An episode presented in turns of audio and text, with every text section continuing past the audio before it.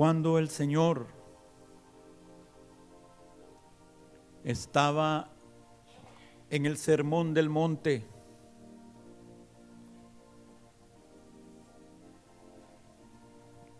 enseñando al pueblo, enseñando a los discípulos, Él les decía que si su justicia no llegaba a ser mayor que la de los escribas y fariseos que no iban a heredar el reino de Dios. Y ahí en ese sermón el Señor comienza a explicarles en qué consiste esa justicia mayor, esa justicia más alta que la de los fariseos y escribas. Y les empieza a hablar de la justicia del reino es de esa justicia que se establece en el corazón de los hombres. Porque el reino de Dios no es comida ni bebida, sino que el reino de Dios en medio de nosotros está en nuestro corazón. Y esa justicia del Señor que les explicó no consistía en abolir la ley, sino en darle el verdadero, el verdadero cumplimiento. Que pudiéramos vivir en nuestra, vida, nuestra vida con el verdadero significado e intención original de la ley. Y es un cumplimiento más alto. En Mateo 5, 19 dice, de manera que Cualquiera que quebrante uno de estos mandamientos muy pequeños y así enseña a los hombres, muy pequeño será llamado en el reino de los cielos, mas cualquiera que los haga y los enseñe, este será llamado grande en el reino de los cielos. Porque os digo que si vuestra justicia no fuere mayor que la de los escribas y fariseos, no entraréis en el reino de los cielos. Aún el mandamiento más pequeño en la ley, hermanos, no carecía de significado, pero es un significado mayor que el que podemos entender con únicamente leer lo que dice la letra.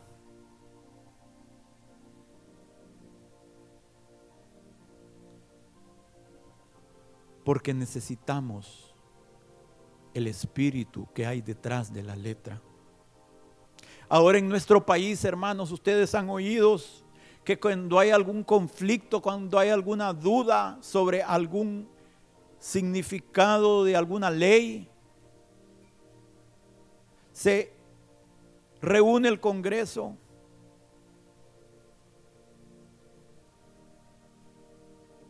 Y ellos, es común eh, eh, cuando ellos dicen,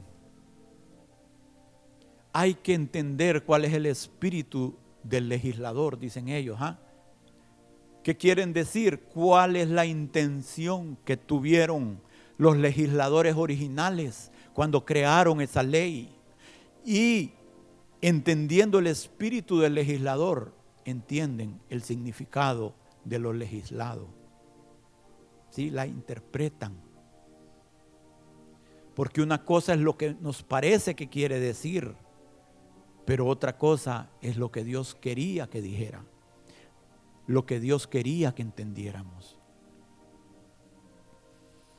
¿Con qué intención se legisló? Lo mismo son, es con las escrituras. Necesitamos, hermanos, al Espíritu Santo en nuestro corazón, porque Él fue el legislador de la ley. Él fue el que inspiró las escrituras.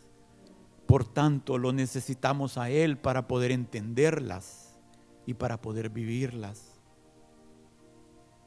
Y en ese contexto, hermanos, el Señor les empieza a revelar a explicarles la intención el significado, el verdadero cumplimiento de varios pasajes del Antiguo Testamento.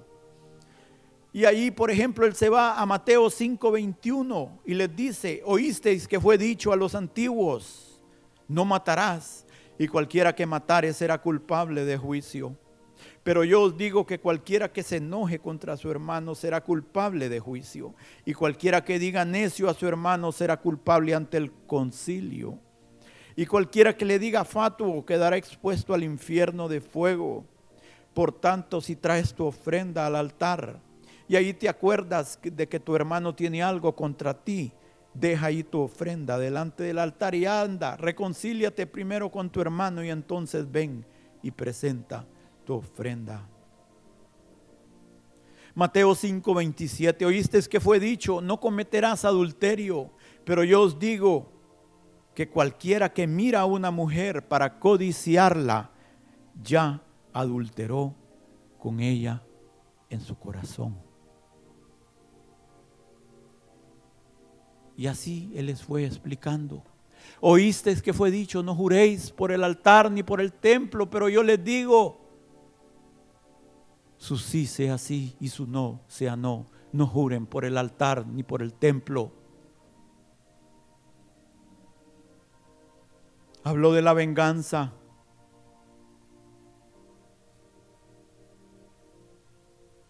Y habló de varios temas, hermanos, dándoles el verdadero significado con el cual la ley había sido legislada.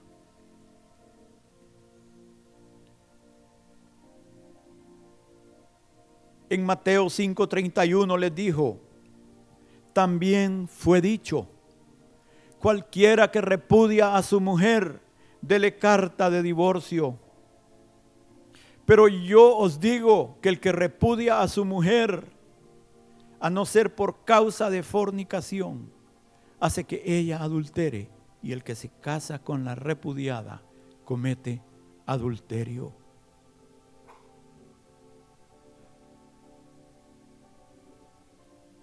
Mateo 19:3 Entonces vinieron a él los fariseos tentándole y diciéndole, ¿es lícito al hombre repudiar a su mujer por cualquier causa, fíjense hermanos, la pregunta, por cualquier causa, ya les voy a explicar ese por cualquier causa. Y él respondió, respondiendo les dijo, ¿no habéis leído que el que los hizo al principio, varón y hembra, los hizo? Y dijo, por esto el hombre dejará a su padre y a su madre y se unirá a su mujer. Y los dos serán una sola carne. Así ya no son más dos, sino que una sola carne. Por tanto, lo que Dios juntó no lo separe el hombre. Le dijeron, ¿por qué pues mandó Moisés dar carta de divorcio y repudiarla? Él les dijo, por la dureza de vuestro corazón Moisés os permitió repudiar a vuestras mujeres mas al principio no fue así. Y yo os digo que cualquiera que repudia a su mujer, salvo por causa de fornicación, hay una causal, hermanos. Y es claro. No nos, como decimos aquí, no nos hagamos bolas. El Señor es claro y se casa con otra adultera y el que se casa con la repudiada adultera. Aquí el Señor, hermanos, no está revocando el mandamiento original, original, lo que Dios juntó, que no lo separe el hombre, sino que está librándolos de falsas interpretaciones y volviéndolo al significado original. Es importante que entendamos ese esa pregunta, hermanos, que le hicieron. ¿Es lícito al hombre repudiar a su mujer por cualquier causa? Y tenemos que entender cómo estaban las cosas en ese momento que le hicieron esa pregunta. En el pueblo, en Israel, habían dos escuelas de enseñanza. Habían dos escuelas de estudiosos dentro de los sabios de Israel, dentro de los fariseos, dentro de los, dentro de los sacerdotes. Estaba la escuela de Gilel, el cual decía que era permitido dar carta de, divorcio al hombre si encontraba, porque en, la ley dice, si después que se casa con ella encuentra algo que le desagrada, si lo han leído, espero que lo hayan leído, si no les queda de tarea, algo feo que le desagrada. Entonces ellos decían, habían llegado al punto, hermanos, que decían que si la esposa le quemaba la comida al esposo, que eso le desagradaba y por eso podía darle carta de divorcio. Y no estoy exagerando. Decían que si a la esposa se le pasaba la comida de sal, le salaba la comida,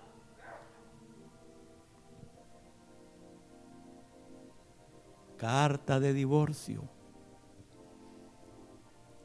Es real lo que les estoy diciendo, hermanos.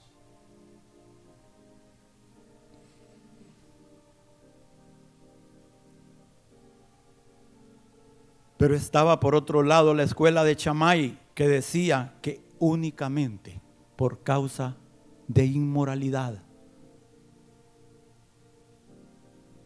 por causa de adulterio, el hombre podía dar carta de divorcio. Entonces, esta pregunta, hermanos, por un lado estaban acorralando al Señor, ¿de qué lado estás? ¿Del de Gilel?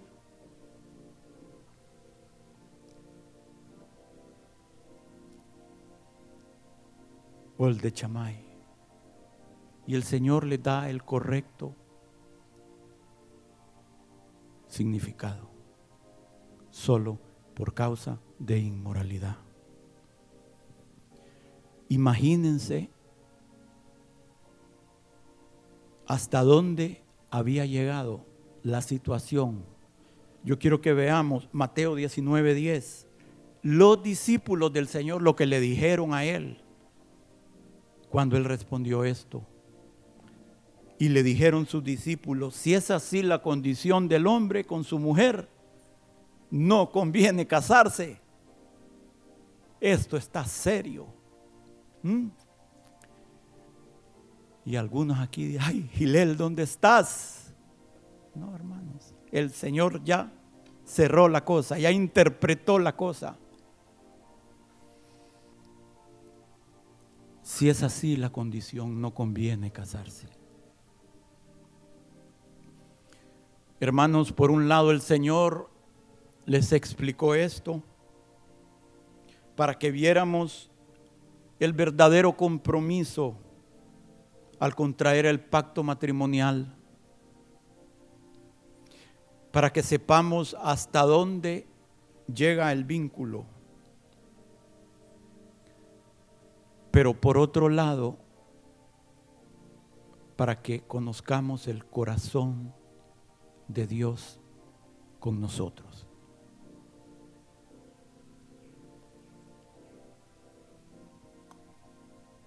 Cuando alguien llega al altar con la que hasta en ese momento es su prometida o prometido, su desposado o su desposada, y sobre ese altar se expresan las promesas de estar juntos, de ser fieles, no importando las circunstancias, en riqueza, en pobreza, en salud, en enfermedad, en adversidad y en paz, en tristeza y en alegría. Y una vez que esos votos son expresados, y son presentados a Dios por el ministro o el pastor oficiante, ese compromiso es aceptado por Dios. Y lo que se sella en la tierra es sellado en el cielo. Y lo que se ata en la tierra en ese momento es atado en el cielo. Y únicamente por causa de inmoralidad puede ser roto.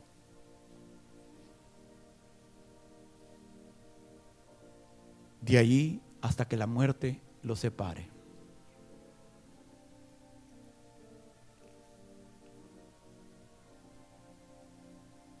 Pero hermanos, todo eso es una muestra de nuestra relación con el Señor.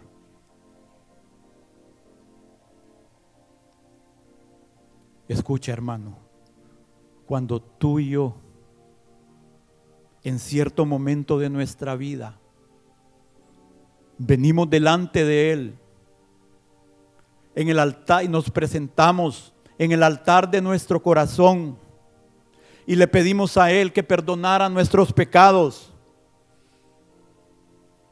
Y entramos en una relación de perdón con Él, de restauración, de comunión en virtud de su sangre derramada entramos en un pacto con el Señor. Y desde ese momento somos apartados como los prometidos o prometidas del Señor, como los desposados con el Señor. Desde ese momento, hermanos, yo quiero que tú te acuerdes ese momento en tu vida. Ese momento no tuvo que ser en una iglesia, no tuvo que ser en un altar, pudo haber sido en el parque, pudo haber sido en tu cuarto. Yo me acuerdo, hace 36 años, cuando yo era un joven estudiante, tenía 18 años. El Señor ya había empezado a, traerme, ya habían empezado problemas en mi corazón, luchas en mi corazón. Y me acuerdo que en el dormitorio de la universidad, del college, llegaron dos jóvenes cristianos y me dijeron, hemos estado orando por tu vida y sentimos que necesitas recibir al Señor. Unos gringuitos. Y allí, hermanos, en ese cuarto, en ese cuarto, ahí los tres nos arrodillamos y ellos oraron por mi vida. Yo ni me acuerdo cómo se llaman ellos. No me acuerdo el nombre de ellos. Pero Dios los usó para que yo iniciara mi caminata con el Señor.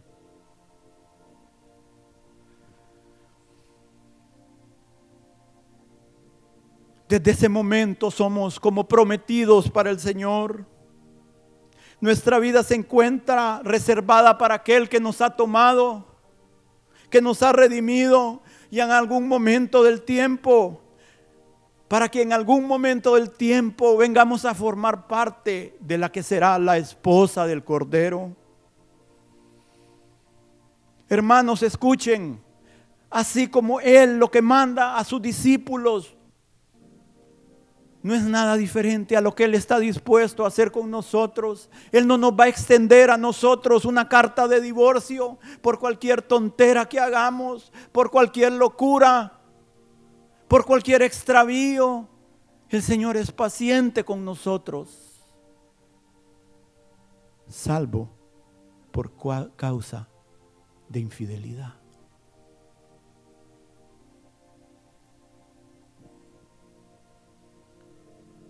Nuestro Dios es un Dios santo y celoso. Él nos cela intensamente.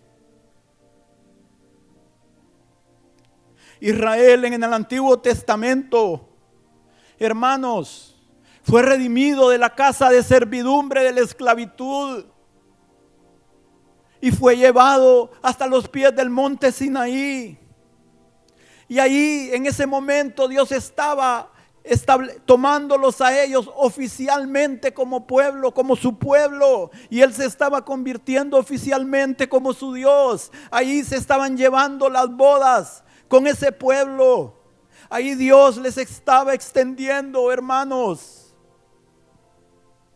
el pacto matrimonial, la ley. Pero ahí mismo, mientras Dios le estaba dando a Moisés ese pacto matrimonial con ellos, las leyes por medio de las cuales iba a regir esa relación, ahí mismo ellos empezaron a desviarse.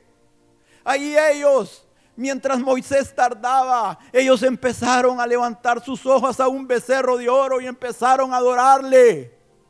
Y Dios le dice a Moisés, Moisés, ese pueblo que ha sacado se han olvidado de mí y están siendo infieles. Y la ira de Dios, hermanos, se encendió contra el pueblo. Pronto se han apartado del camino que yo les mandé. Se han hecho un becerro de oro y lo están adorando. Y le están ofreciendo sacrificios. Y han dicho, Israel, estos son los dioses que te sacaron de Egipto.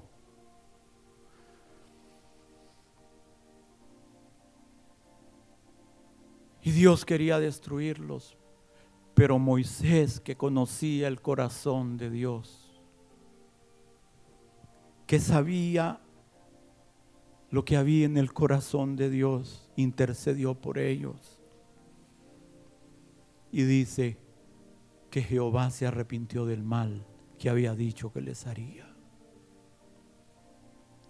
Pero hermanos, este fue el patrón. Muchas veces en su amor Él los disciplinaba para ver si se volvían a Él. Temporalmente ellos se volvían, y el Señor les volvía a hacer bien, pero luego se olvidaban y volvían a desviarse en su corazón. Hermanos, si hay un ejemplo, cuando Abraham le busca una esposa a Isaac, su hijo, es una sombra, es una sombra de nuestra relación con él es una sombra de lo que Dios hizo con su pueblo y es una sombra de lo que Dios hace con nosotros.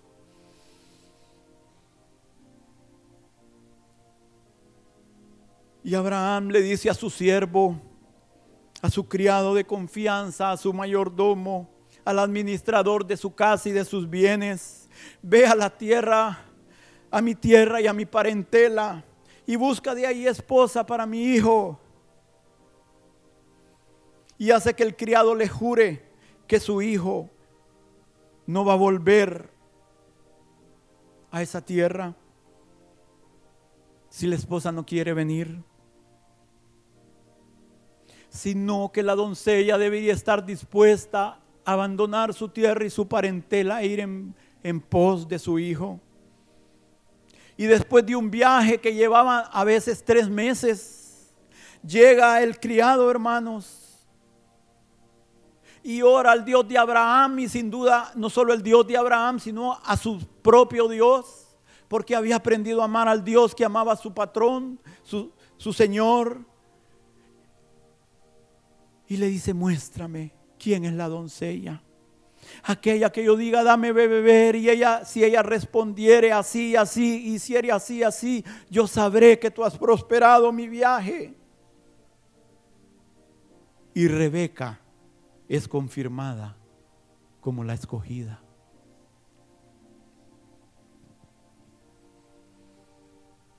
Y miremos qué sucede cuando ella es confirmada como su escogida. Génesis 24, 22.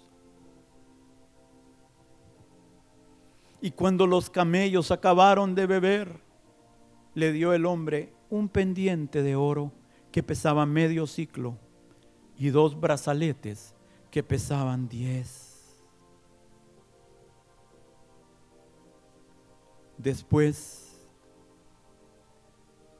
cuando ya el siervo se reúne, no solo ya con ella, sino con la familia de ella, y el negocio es confirmado, la transacción es confirmada, En Génesis 24, 50. Entonces Labal, Labán y Betuel respondieron y dijeron, de Jehová ha salido esto, no podemos hablarte malo ni bueno. He aquí Rebeca delante de ti. Tómala y vete y sea mujer del hijo de tu Señor, como lo has dicho. Cuando el criado de Abraham oyó sus palabras, se inclinó en tierra ante Jehová y sacó el criado alhajas de plata y alhajas de oro y vestidos. Y dio a Rebeca, también dio cosas preciosas a su hermano y a su madre. Hermanos, esto es lo que sucede en nuestra vida. Nuestro Padre Celestial hoy sigue buscando una esposa para su Hijo. Y Él ha encomendado al Espíritu Santo buscar de en medio de los hijos de los hombres aquellos que están formando y que formarán parte de la esposa del Cordero. Y todo esto procede de Dios. Esto ha sido iniciativa de Dios. Ahora lo amamos porque Él nos amó primero. Estábamos en nuestros delitos y pecados, ocupados en una y otra cosa. Y de repente la atracción divina, de repente las circunstancias se presentan en nuestra vida. Y nuestro corazón empieza a ser atraído con esos lazos de amor eterno. Y Dios nos dice, buscad mi rostro y nosotros respondimos, sí, tu rostro buscaré.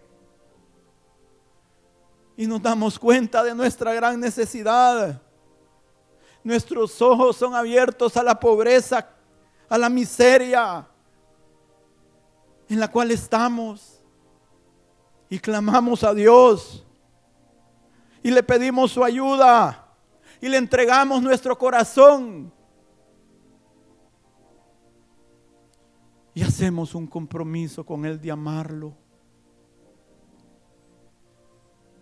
Y hacemos un pacto con Él de seguirlo, de andar en sus caminos. Hermanos, y a partir de ese momento, nuestro desposorio con el Señor comienza.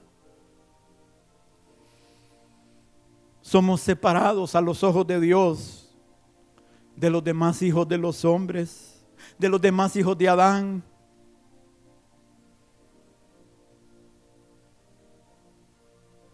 Somos comprometidos para llegar a formar parte de la esposa del Cordero. Y el Espíritu Santo comienza a hacer en nuestra vida exactamente lo mismo que el criado de Abraham hizo con Rebeca. empieza a poner adornos, joyas en nuestra vida. Empieza a adornarnos con gracias, con dones, con talentos, con capacidades, con oportunidades. Es la dote que el esposo le está dando a su esposa. empezamos a recibir las arras del Espíritu. Empezamos a recibir el adelanto de los bienes del mundo venidero. Muchas veces, hermanos, no solo somos enriquecidos en lo espiritual, sino también en lo material. Pero lo que sucede en nuestro corazón es lo mismo que le sucedió a la nación de Israel. Ellos eran esclavos en Egipto. Y cuando el Señor los sacó de la esclavitud, no solo los libertó, sino que los enriqueció con las joyas de los egipcios. Despojaron a sus despojadores, pero eso solo era el inicio. Después el Señor los plantó en Canaán, les dio la herencia de las naciones les dio las riquezas de las naciones. Ellos eran el pueblo escogido, amado, apartado para Dios, para ser luz de los pueblos que los rodeaban, para fungir como sacerdotes y ministros, para guiar otros al camino del Señor.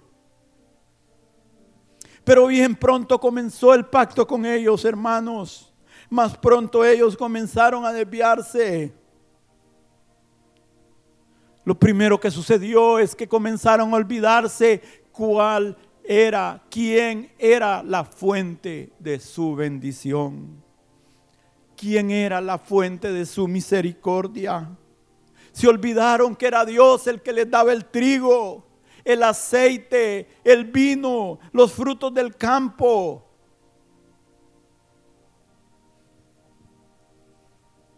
Era Dios mismo.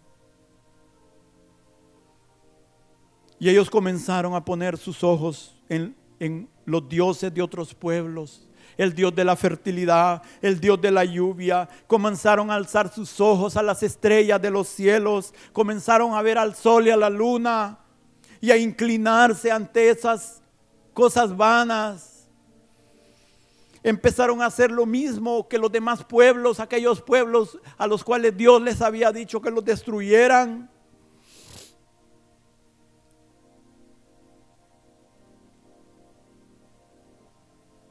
¿Y qué es lo que vimos al principio con la ley del monte, el sermón del monte? La justicia más alta. ¿A dónde comienza el adulterio, hermanos? En el corazón. Amén. Ahí comienza el adulterio. Ahí comienza el adulterio. Y el corazón de ellos empezó a apartarse de Dios. Ahí comenzó Dios a verlos como un pueblo adúltero, infiel.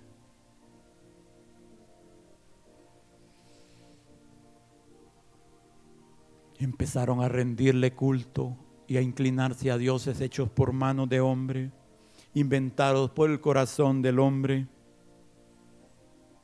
Hermanos, pero eso solo es un ejemplo porque lo mismo puede pasar en nuestro corazón. Escucha hermano y hermana, este mensaje no es para los que no vinieron, es para los que vinieron, para los que estamos aquí viéndonos cara a cara hoy, o para los que están escuchando en la radio. Escucha hermano o hermana, recuerda en este momento, mira hacia atrás y ve, considera de dónde Dios te ha sacado veamos la cantera de la cual venimos nosotros, de donde venimos y reconozcamos que únicamente ha sido la misericordia de Dios, que ha sido la provisión de Dios, que ha sido la mano de Dios. Si hemos sido prosperados materialmente, es Dios quien nos da el poder y la sabiduría para hacer riquezas. Si nuestra familia ha sido restaurada, es Dios el que prodiga su gracia. Si nuestro corazón ha sido sanado, es Dios quien derrama de su aceite y de su vino para que seamos sanados. Porque todo don perfecto y toda buena dádiva viene de, de nuestro Padre, del Padre de las luces.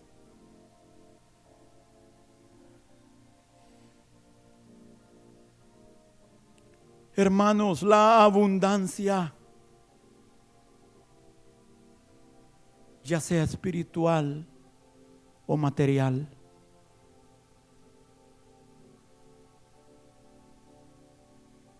Produjo en ellos y puede producir en nosotros saciedad.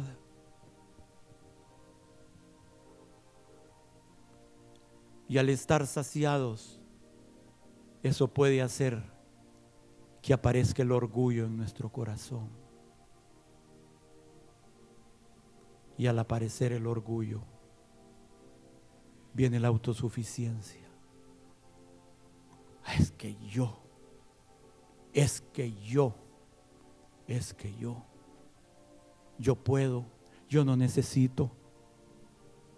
Y como no necesito, ya me empiezo a alejar poco a poco del Señor, ya me empiezo a alejar poco a poco de los hermanos, ya me empiezo a alejar poco a poco de la lectura, ya me empiezo a alejar poco a poco de la comunión con nuestro Dios.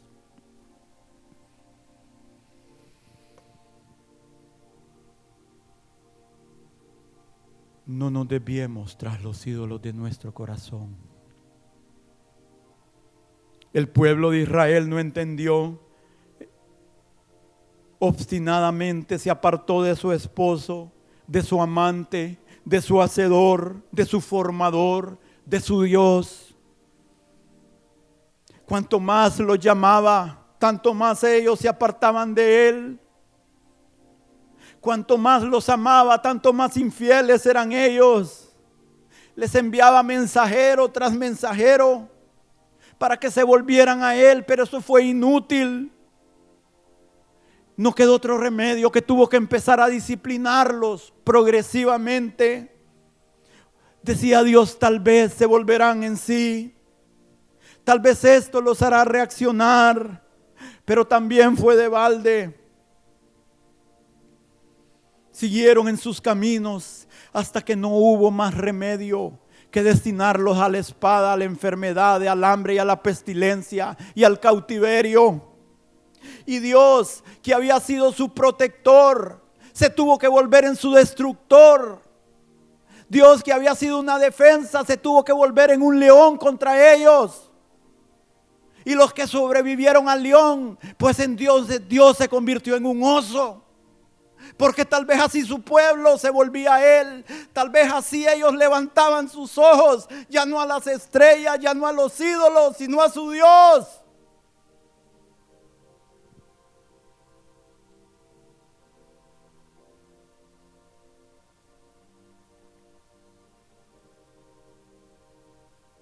Me encanta predicar sobre el amor, el perdón y la misericordia de Dios.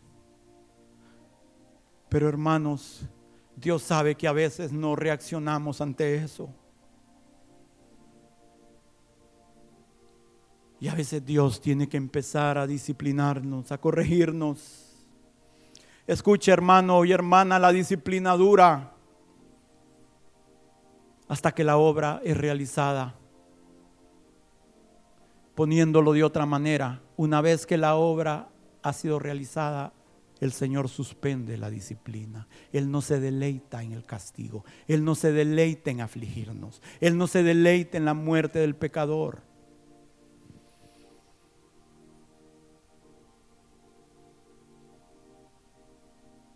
La intensidad de la disciplina va a depender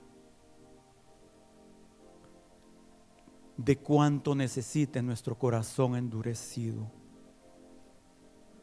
El fuego dependerá de cuánto tarde la escoria en salir a flote y ser quitada.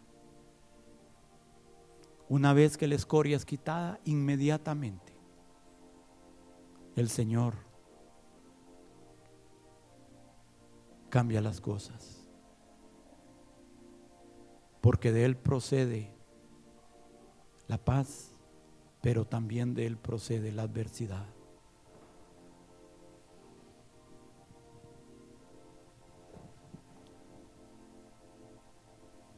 Y hermanos, para que el pueblo entendiera, para que ellos visualizaran lo que Dios estaba experimentando y cómo Dios lo veía y para que nosotros entendamos. Dios nos dio la vida de un santo varón de Dios. Un varón santo de Dios. Que para que el pueblo entendiera y para que las prédicas de ese varón de Dios, de ese profeta, estuviera infundida con el sentir de Dios. Dios tuvo que decirle a ese santo varón, ve, toma una mujer prostituta como esposa. O sea, uno dos.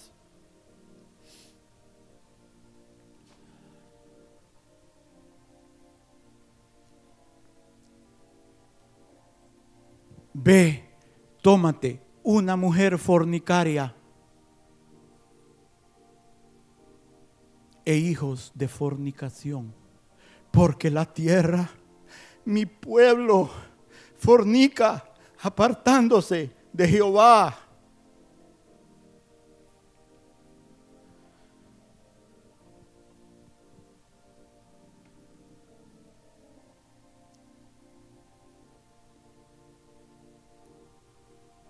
¿Cómo nos prostituimos, hermanos? Volvamos a hacer sermón del monte. Todo comienza en el corazón. Cuando nos apartamos del Señor en nuestro corazón, comenzamos a prostituirnos.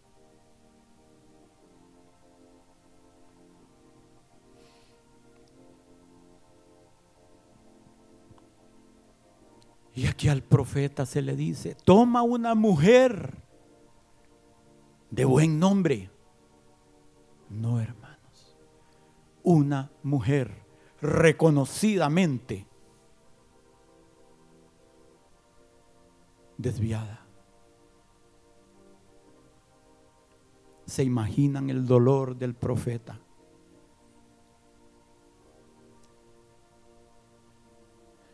Si solo a uno pensar en eso es una idea incómoda de digerir. ¿O no le es a usted incómodo? Pensar que alguien tenga que hacer eso, hermanos. ¿ah? Estamos hablando de un santo varón de Dios. Pero es para que ellos entiendan el amor de Dios por su pueblo.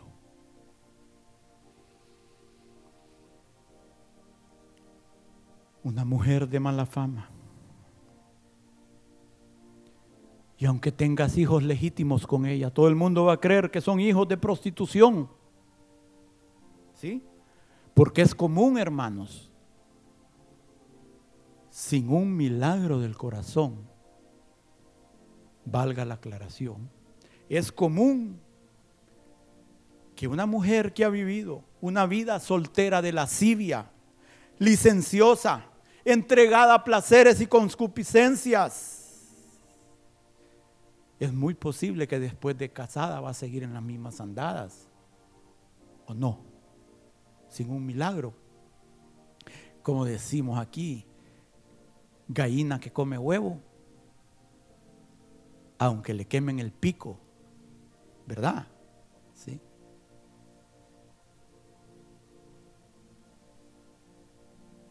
¿Y qué? ¿Es que Dios no es suficiente para haber cambiado a Gomer? ¿Es que Dios no es capaz?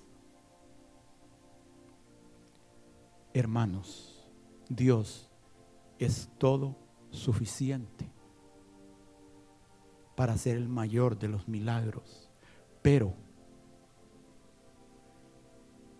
en la economía divina se requieren de dos cosas el poder de Dios y la respuesta de un corazón.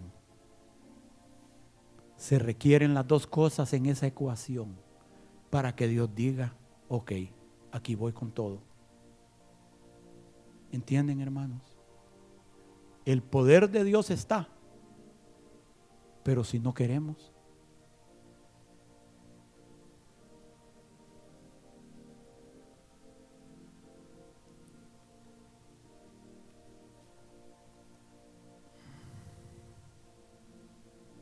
el hecho de darle el honor y la gloria a, cosas o a criaturas o a personas o a proyectos o lo que sea, lo que sea, que es debida únicamente a Dios, es una lesión, una afrenta, una ofensa al Señor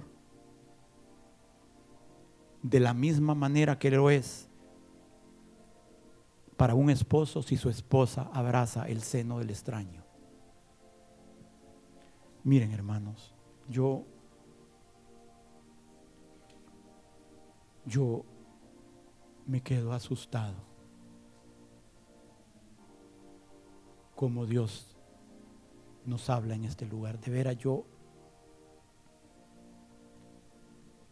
a veces tiemblo, tiemblo como Jacob, después que tuvo la revelación y, dijo, esta no es temblando, dijo, esta no es otra cosa que casa de Dios y puerta al cielo. Yo a veces tiemblo como Dios habla en este lugar, hermanos. Miren,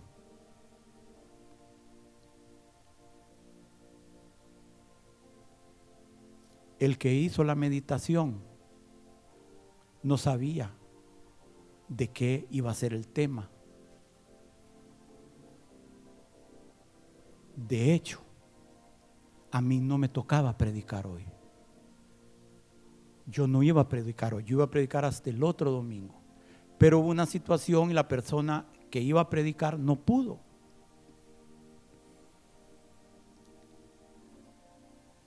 Y se pudo hacer el cambio en dos días sin mayor sobresalto. Gracias al Señor. Pero vamos a leer la breve meditación que dice, que es un ídolo? ¿Lo tiene ahí, hermano? ¿Lo tiene delante de usted? Un ídolo es lo que hace un hombre cuando toma sus ideas, las concretiza construyendo algo con sus manos y luego, ¿qué? Lo adora. Lo que él hace es adorarse a sí mismo. Usted puede objetar, no soy culpable de idolatría. Veamos, ¿hay algo que usted ame más que a Dios? ¿Algo a lo que le teme más que a Dios? ¿Algo a lo que usted le sirve más que a Dios? Y va el cuchillo para adentro, cada vez va más para adentro, hermanos algo en lo que confíe más que en Dios. ¿Acertamos? Bueno, quizá usted dirá, yo le doy a Dios un lugar en mi vida. Dios no quiere un lugar en su vida. Entonces usted añade, yo le doy importancia a Dios en mi vida. Dios detesta esa importancia en su vida. Dios demanda preeminencia en su vida y no se conformará con nada menos no tendrás dioses ajenos delante de mí.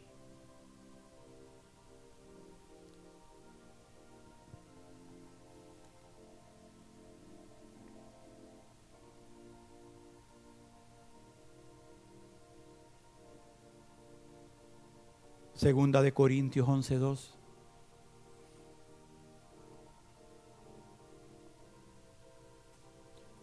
Porque os celo con celo de Dios, pues os he desposado con un solo esposo para presentaros como una virgen pura a Cristo. Isaías 54:5 Porque tu marido es tu hacedor, Jehová de los ejércitos es su nombre, y tu redentor el Santo de Israel, Dios de toda la tierra, será llamada, llamado. Nuestro marido, hermanos, es nuestro hacedor.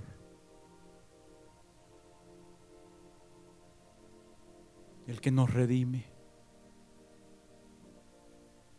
La figura es, la palabra es un goel, el que redime, como vos redimió a Ruth es la misma figura.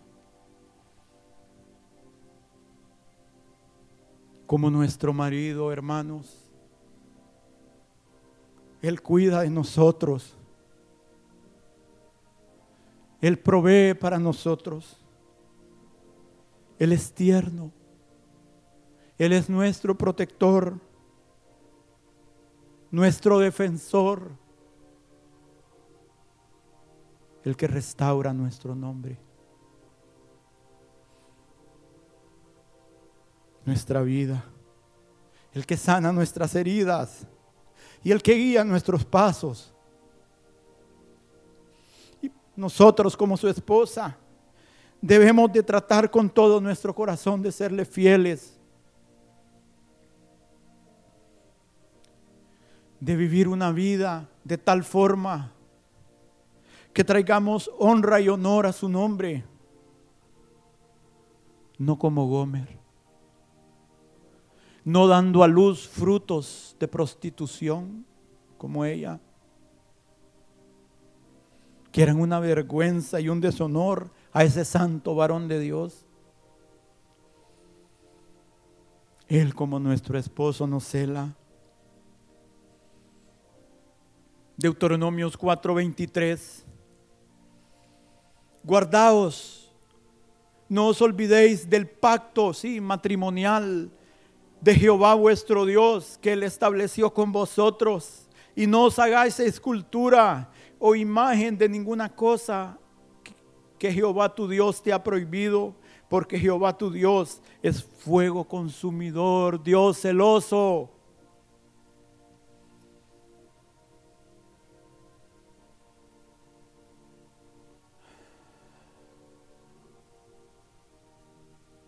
Hermanos,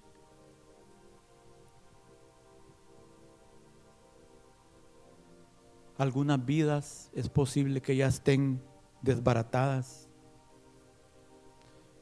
que ya estén arruinadas, no por Dios, sino por las consecuencias del pecado. Es posible que algunos ya hayan experimentado los resultados de sus extravíos. Es posible que el enemigo ya haya llevado a algunos cautivos en vicios, en debilidades, en cosas que comenzamos a veces jugando, jugando. ¿Sí? Jugando, jugando. Ahí está la carnada y el enemigo la pone. Y no nos damos cuenta que es una de esas trampas de osos. Y venimos y venimos y metemos el pie. Nuestra caminata donde no debemos de meterla. Y esa trampa se cierra violentamente, causando dolor, herida y muerte. Y quedamos apresados.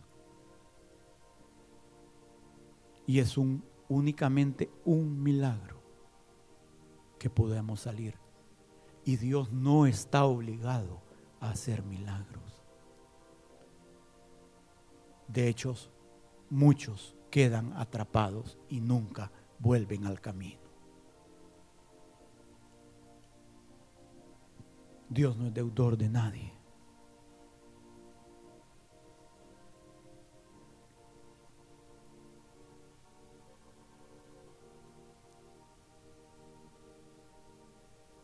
Jugando, jugando.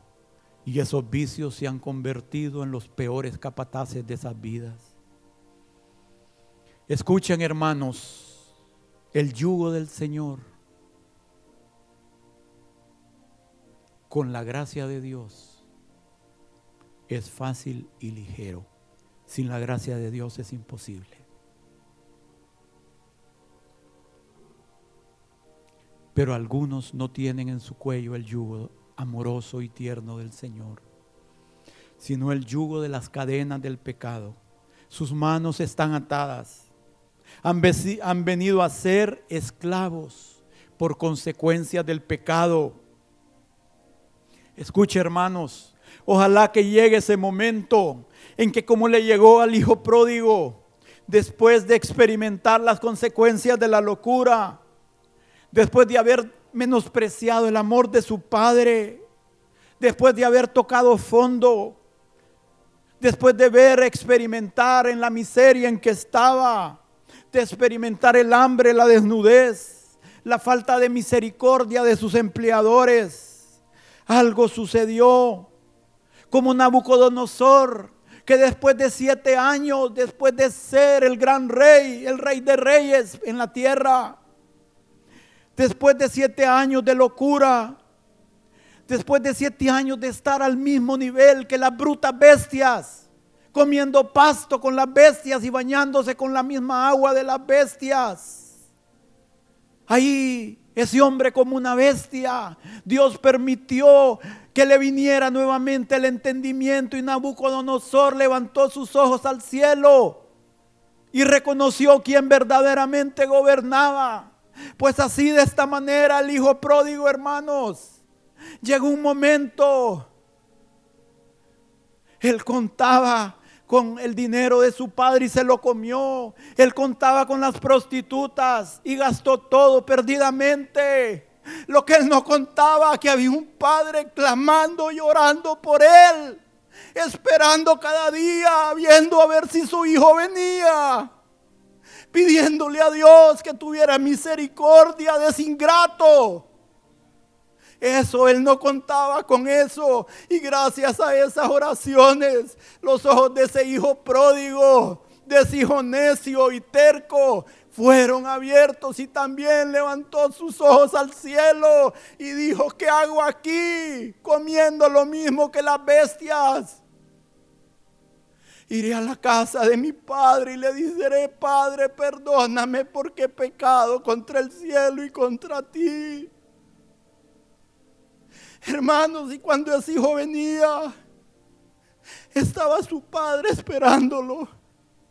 Y cuando el padre lo vio, en ese momento, el que levantó sus ojos al cielo no fue el hijo, sino que fue el padre, para darle gracias a Dios.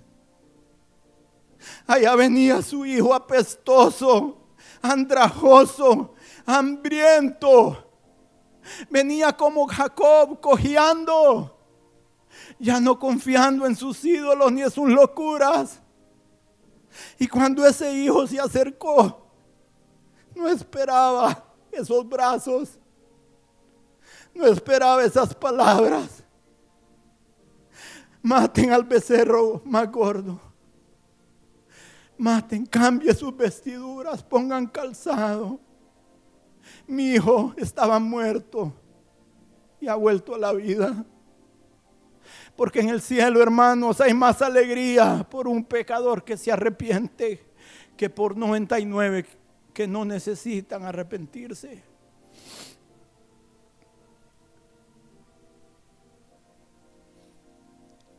Hermanos, Dios hoy nos está esperando como ese Padre. Él está esperándonos si nos hemos alejado. Esos brazos eternos nos están esperando.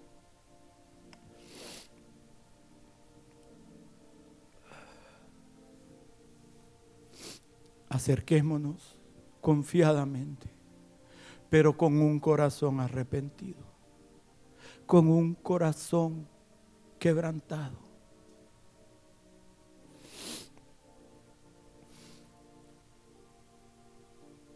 lleguemos con nosotros con palabras diciéndole, perdona Señor y acepta el bien de mis labios.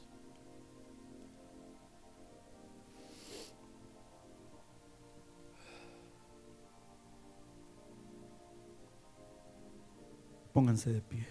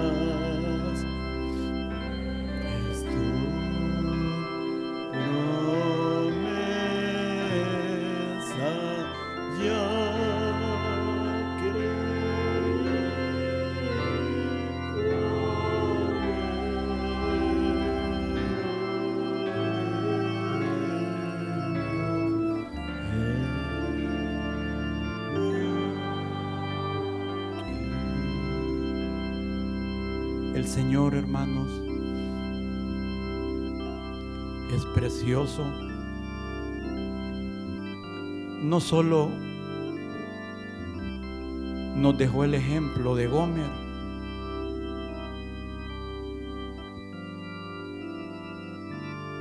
esta mujer que teniendo esta gran oportunidad de transformar su vida, no lo hizo no valoró.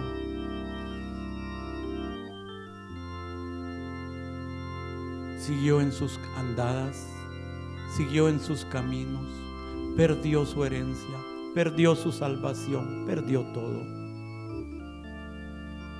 Dios no solo ese ejemplo nos dejó, nos dejó el otro ejemplo, el de Raab, la otra de la misma profesión y oficio. ¿Sí? Hermanos, Rahab estuvo dispuesta. Dijo, sí Señor, heme aquí. Algo sucedió en el corazón de esa mujer. Y ella fue desposada con un príncipe del ejército de Dios, con un príncipe de Judá. Imagínense qué restauración. Hermanos, y a través de Raab viene la descendencia del Mesías. No es si somos sino cuál de las dos somos. ¿Somos como Gomer o somos como Raab? Él todavía, él todavía es amigo de publicanos, de pecadores y de rameras que quieran ser cambiados si tú no quieres, hermano. Esto es algo absoluta y totalmente personal. ¿Sí? Acerquémonos pues confiadamente. Ahí donde estás, o si alguien quiere pasar, lo que Dios mire es el corazón, hermano. Ahí puedes decirle, Señor, perdóname me he apartado de ti. Quiero volverme a ti. Quiero volver al pacto matrimonial. Quiero volver a mi relación de amor contigo. Señor, esta mañana queremos volvernos a ti. Pedirte perdón, Señor, por habernos apartado obstinada y neciamente de nuestro Hacedor de nuestro Goel, de nuestro Redentor, de nuestro amante Dios. Señor, perdona la iniquidad. Y recíbenos, Señor, recíbenos. Por amor a tu nombre, recíbenos, Padre, esta mañana nuevamente. Queremos renovar nuestro pacto contigo. Nuestro anhelo, Señor, por nuestra fuerza no podemos, solo por tu gracia.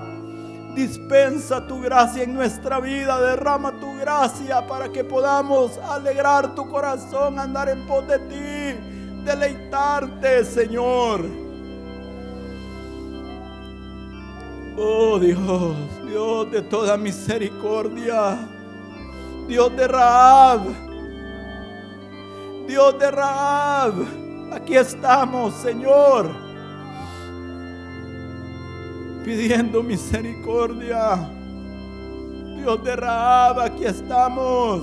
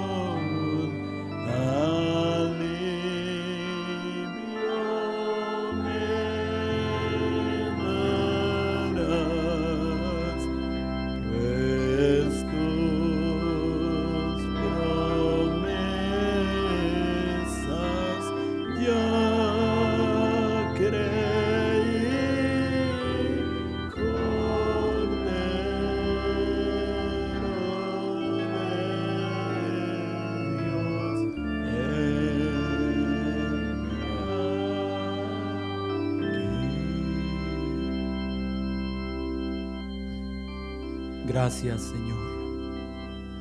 Gracias Señor por ese amor eterno, por ese amor precioso, por ese amor constante, ininterrumpido Señor. Oh, gracias Señor por tu paciencia. Gracias Señor. Gracias Señor. Gracias Señor. Te bendecimos en esta mañana Señor.